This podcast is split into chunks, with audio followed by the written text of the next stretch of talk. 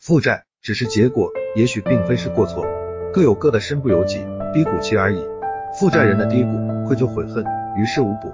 人孰无过，都会犯错。可怕的是，因为担心再犯错，从此什么事情都会不敢做。对于普通人，可以一辈子平平淡淡、简简单单；对于负债人，多了一份沉重的责任。见惯逾期，衍生出颜面扫地，亲友远离。有太多亏欠，太多耿耿于怀，没有选择余地，只能奋不顾身再去拼搏。风光的时候会招来羡慕嫉妒恨，要低调做人；落魄的时候反而要挺直腰杆，不卑不亢。